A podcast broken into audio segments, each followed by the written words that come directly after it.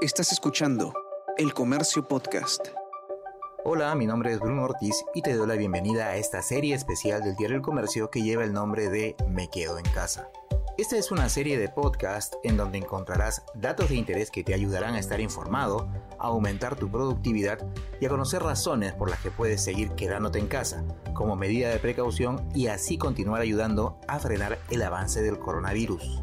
Estamos en la Semana Mundial de la Lactancia Materna. Para todos es un hecho de que la lactancia materna es el mejor y principal alimento que debemos recibir todos los seres humanos desde que nacemos. Este año, la Alianza Mundial para la Lactancia Materna seleccionó el tema Apoyar a la lactancia materna para un planeta más saludable. El objetivo de este tema era concentrar el diálogo en el impacto de la alimentación infantil en el medio ambiente de cambio climático y el imperativo de proteger, promover y apoyar la lactancia materna para la salud del planeta y su gente. Es decir, que se entienda que invertir en la lactancia materna puede salvar vidas infantiles y mejorar la salud, el desarrollo social y económico de individuos y naciones, para lo que es necesario crear un entorno propicio para la lactancia materna. Sin embargo, llegó la pandemia y las cosas se trastocaron bastante. A merced de un virus con alto grado de contagio, la necesidad de distancia social, de mejorar hábitos de limpieza, pero sobre todo la incertidumbre con respecto al accionar del nuevo coronavirus hizo que aparecieran muchas dudas, incluso relacionadas con el acto de amamantar a un recién nacido. En este episodio, el 37 de Me Quedo en Casa, conversaremos sobre la lactancia en pandemia. Y para eso escucharemos a Sara María Vega Sánchez, pediatra y neonatóloga de la clínica Ricardo Palma. Ella además es consultora internacional certificada en lactancia materna IBCLC y presidenta del Comité de Lactancia Materna de la Asociación Latinoamericana de Pediatría. Pero primero recordemos por qué es fundamental la lactancia materna.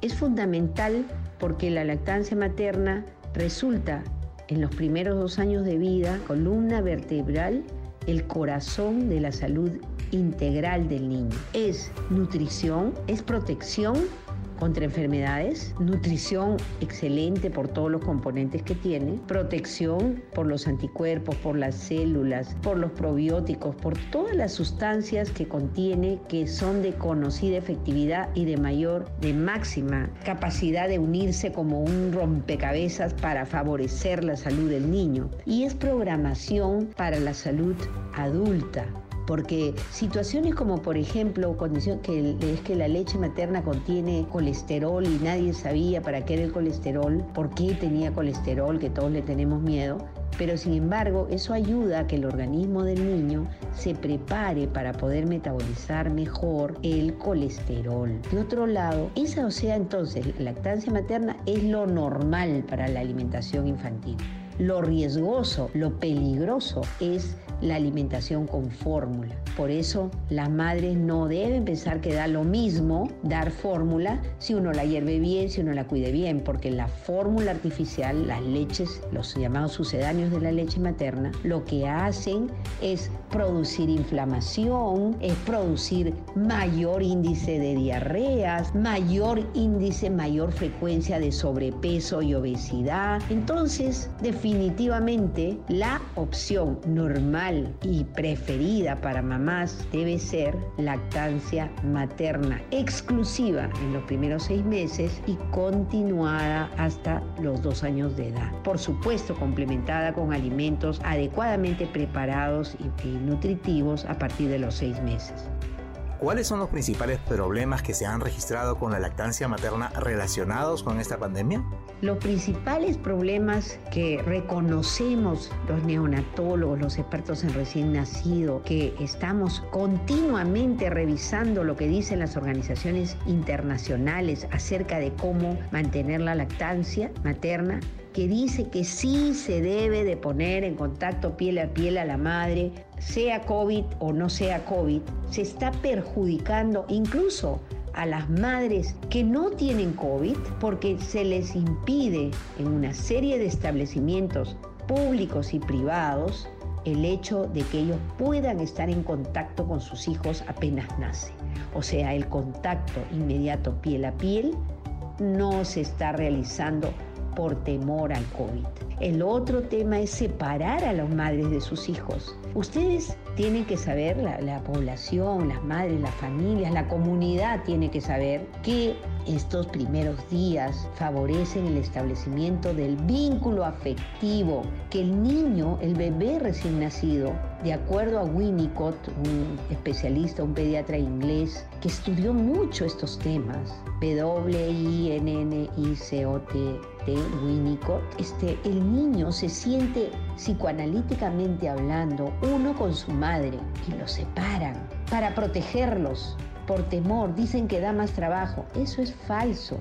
Ya está probado y me encanta que los españoles así lo hayan reconocido cuando dicen los expertos, por ejemplo el doctor Manuel Sánchez, dice y otros neonatólogos de, de España, sí, al principio separábamos a las madres de sus hijos, a las madres COVID. Ahora ya no lo hacemos cumplimos con el corte tardío del cordón, o sea, no corte tardío, corte oportuno, ¿no es cierto? Mínimo un minuto después de que nace no se debe cortar y mejor cuando deja de latir. Hacemos contacto piel a piel y los dejamos juntos.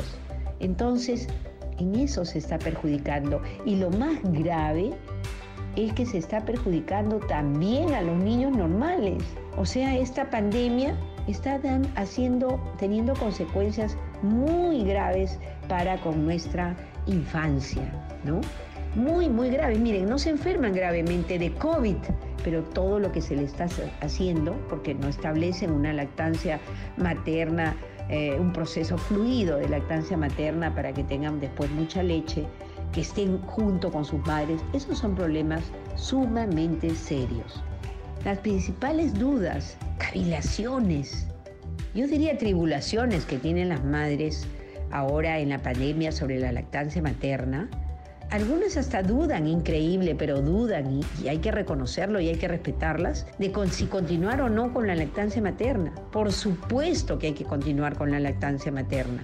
Eso es salud para ellas y sus hijos. Acuérdense que los niños que se pasan a la alimentación artificial hacen que la madre tenga más probabilidad de tener cáncer a la mama y cáncer al seno, ¿no? Entonces es un daño para la madre. Recuerden que los niños que tienen lactancia artificial se enferman con mucha más frecuencia porque no tienen la protección, no tienen su aparato inmune que le llamamos, su sistema de defensas maduro. Y es más, ya hay algunos trabajos que muestran que la madre forma anticuerpos, forma defensas hacia COVID que pueden estar pasando hacia el bebé.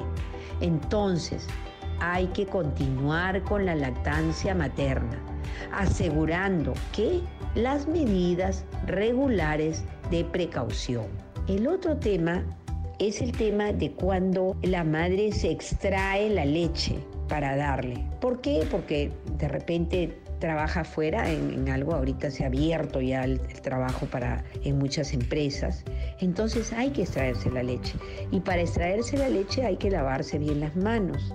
Hay que lavarse bien las manos antes de extraerse la leche. No hay que lavarse el pecho, pero sí las manos y proceder a extraerla en un, eh, eh, digamos, recipiente que esté previamente hervido, previamente esterilizado. Y tener cuidado cuando se llega a casa de limpiar ese recipiente por fuera con un desinfectante. Y luego ya pasarlo al vasito, a la taza, para poder darle la leche a su bebé limpiar por fuera el biberón con un desinfectante o limpiar por fuera el recipiente, ojalá no recibieran biberón, es algo que es importante con un desinfectante para que si alguien lo tocó o algo, se vaya el, el virus de ahí, porque se queda adherido a las superficies, ¿no? Eso sería lo que puedo contestarles. ¿Cuáles son las precauciones generales que en este tiempo de pandemia deben tener todas las lactantes? Primero, el lavado de manos antes de tomar contacto con su bebé y después de tomar contacto con su bebé. Siempre el lavado de manos. Segundo, ya dije las precauciones de COVID, pero en general salir con mascarilla, salir con máscara facial para protegerse, ¿no es cierto? Todas las precauciones generales. Pero hay algo muy importante, es buscar una referencia de teleconsulta. Hay centros y establecimientos que están haciendo teleconsulta para cumplir con los controles que todo niño debe recibir en los primeros años de su vida. En el primer año los controles son una vez al mes, pero no, salvo un caso muy especial, irse de frente a la emergencia, no, converse con su pediatra y una vez al mes solicite su consulta. ¿Por qué? Porque los cuidados van cambiando y los niños van teniendo necesidades y es necesario escuchar, tener la educación directa, personalizada. Cada niño es único por parte de las mamás. Hacer teleconsultas para los controles de que llamamos de niño sano. No desplazarse al centro. ¿Por qué? Porque ahí puede adquirir la enfermedad. Esa es una recomendación importantísima, igual con las vacunas, ¿no? Las vacunas no tienen que ser exactamente cuando cumple dos meses. Pero si ya está yendo para los tres, tenemos que buscar un espacio o que vengan a nuestra casa o si no hay la posibilidad de que vengan a nuestra casa, hay laboratorios que lo hacen, buscar ir a un lugar que esté respetando los espaciamientos para poder aplicar las vacunas e ir rápidamente y salir, buscar todos los medios, pero las vacunas debieran de cumplirse también en esta época de pandemia y por sobre todo la gran precaución, la gran protección, la gran seguridad, el evitar ningún daño ahora y posterior a sus hijos es continuar con la lactancia materna. Ahora que ya tenemos mamás que están reintegradas al trabajo y ojalá se considerara a las madres con hijos menores de, de un año al menos para darle las facilidades del teletrabajo, pero hay mamás que están acudiendo a sus centros de labor y tienen de repente un lactario o un lugar donde extraerse la leche. Es muy importante que se les traigan y que sepan cómo guardarla. Para extraérseles lavado de manos, usar un recipiente que tenga tapa y que sea previamente hervido, esterilizado, siempre. Luego, hacer la extracción, que no vamos a explicar ahora, pero sí esa leche, si es posible ponerla en la parte baja de un frigobar, por ejemplo, en el trabajo, perfecto. Y recordar que la leche cuando salen, algunas viven lejos, pueden llevarla, si tienen un cooler bien, y si no, llevarla en una bolsa, en una bolsa cualquiera, cerrada, y llevarla porque dura hasta 5 horas fuera del refrigerador sin ningún problema. Hay algunos trabajos que dicen, no, ocho horas, no, tómense las cinco horas, pero pueden llegar. Y bueno, puede ser dos horas, tres horas en transporte, pero más generalmente no. Entonces, eso es. Y luego, una vez que llegan a casa, colocan la leche en la parte baja del refrigerador al fondo, no en la puerta, al fondo de uno de los pisos del refrigerador. Ahí, para estar absolutamente seguras, pueden durar tranquilo tres días, tapadas. Y luego las sacan y las entibian a baño María. Ustedes saben, no debe haber un calentamiento para que no pierdan su, y menos servir, para que no pierdan sus propiedades. Entonces, de esa manera, se sacan la leche, la dejan y al día siguiente se las dan a sus bebés. Pueden durar cinco días, pero yo les recomiendo, les sugiero, estén tranquilas, tres días completos y no pasa nada.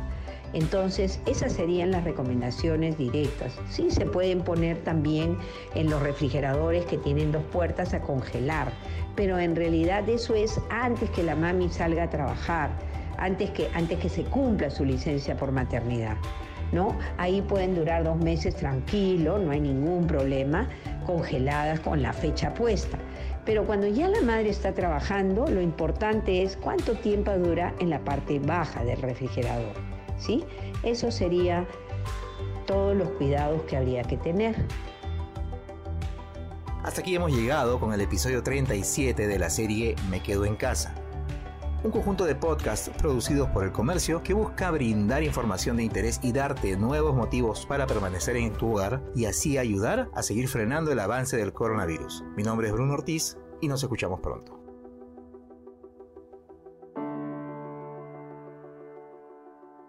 Esto fue Me Quedo en Casa.